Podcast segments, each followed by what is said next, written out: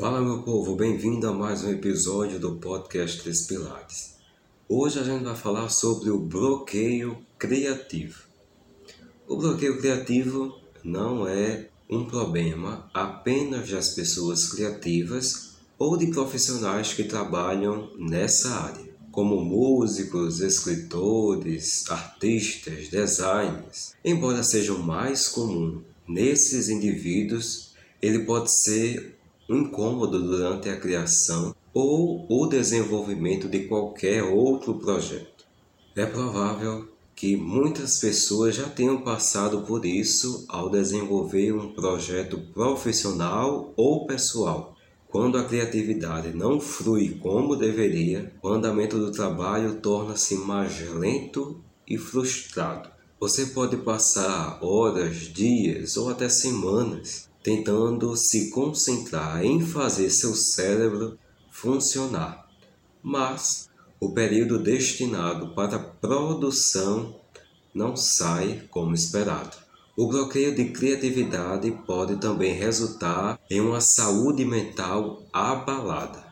A frustração e a raiva podem levá-lo a perder expectativas em relação ao projeto mesmo se a sua realização for muito importante para você. O bloqueio criativo pode ser entendido como um período de dificuldade para iniciar ou concluir um projeto, seja ele profissional ou pessoal. O processo criativo requer uma boa quantidade de inspiração, organização e, é claro, criatividade. Quando um desses fatores está em falta, o projeto pode ficar comprometido ou em baixa qualidade. O bloqueio criativo impede o fluxo dos pensamentos e a definição de aspectos importantes para o negócio. A saúde mental impacta desde a nossa capacidade de concluir projetos até a forma como nos vestimos e o que e quando comemos. Quando ela está em péssimas condições, é possível que você fique estressado, triste e apático. Começar ou terminar alguma coisa se torna um grande desafio. O bloqueio criativo costuma ter causas emocionais, mas ele também pode surgir em decorrência de hábitos ruins ou ambientes não compatíveis com a sua personalidade. As principais barreiras emocionais são a incerteza, insegurança, falta de autoestima, perfeccionismo, autossabotagem e o medo. Este último pode estar relacionado ao receio da opinião alheia, da rejeição e de não conseguir finalizar o projeto, de expor um pouco de você para o mundo ou até mesmo de fracassar. Além disso, a falta da saúde mental gera mau humor e falta de energia para concluir tarefas, empecilhos que impactam a finalização do projeto. Assim, a probabilidade de você abandoná-lo cresce. Todos os projetos começam com poucos e pequenos recursos. Os seus idealizadores vivem décadas de experiências boas e ruins, fundamentais para o aprimoramento da habilidade e do crescimento financeiro. Se você não arriscar, nunca saberá como seu projeto será recebido e até onde ele poderá levá-lo. No entanto, se correr risco soar intimidador, ou a preocupação excessiva perdurar, você pode encontrar apoio na terapia. E o bloqueio criativo pode ser combatido com mudanças de atitude e de perspectiva. Sempre em que se encontrar em um, pare e reflita sobre a sua evolução. Busque identificar as causas para o bloqueio criativo e, em seguida, coloque a mão na massa. Também é importante dar uma pausa.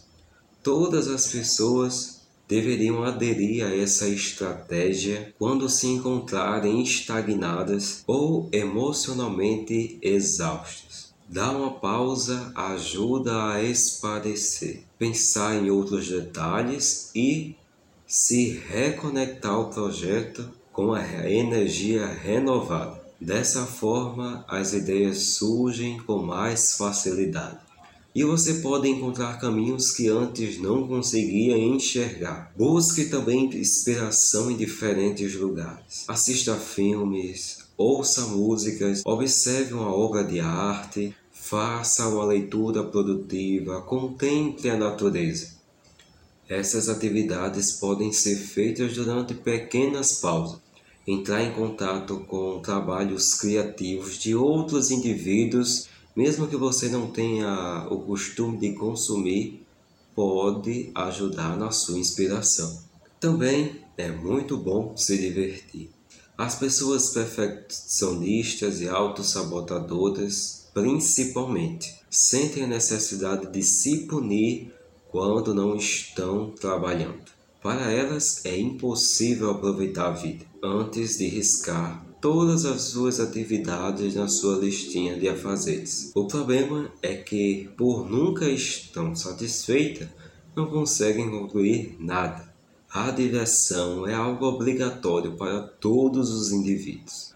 Momentos de descontração são distrações do bem porque estimulam emoções positivas e elevam o humor, além de serem revigorantes. Você não pode viver somente do trabalho e de suas obrigações.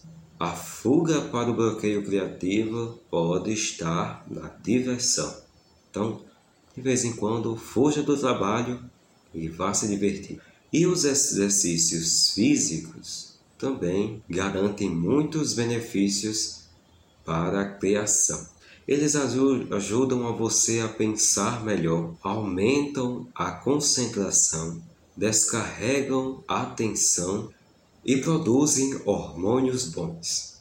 Tudo que você precisa para impulsionar o processo criativo e aumentar a sua produtividade. Por isso, siga essas dicas para fugir do bloqueio criativo. Sempre importante nós levarmos uma vida focada no trabalho, mas também de pura diversão para ajudar no nosso processo de criação. O podcast Dois Pilares, você sabe, está disponível nas principais plataformas de streaming. Então, segue a gente. Estamos também nas redes sociais, no arroba Pode Três Pilares. Toda quarta e sexta sai um episódio novo. Eu estou te esperando já na próxima. Eu sou Márcio Ricardo e fico por aqui. Até lá.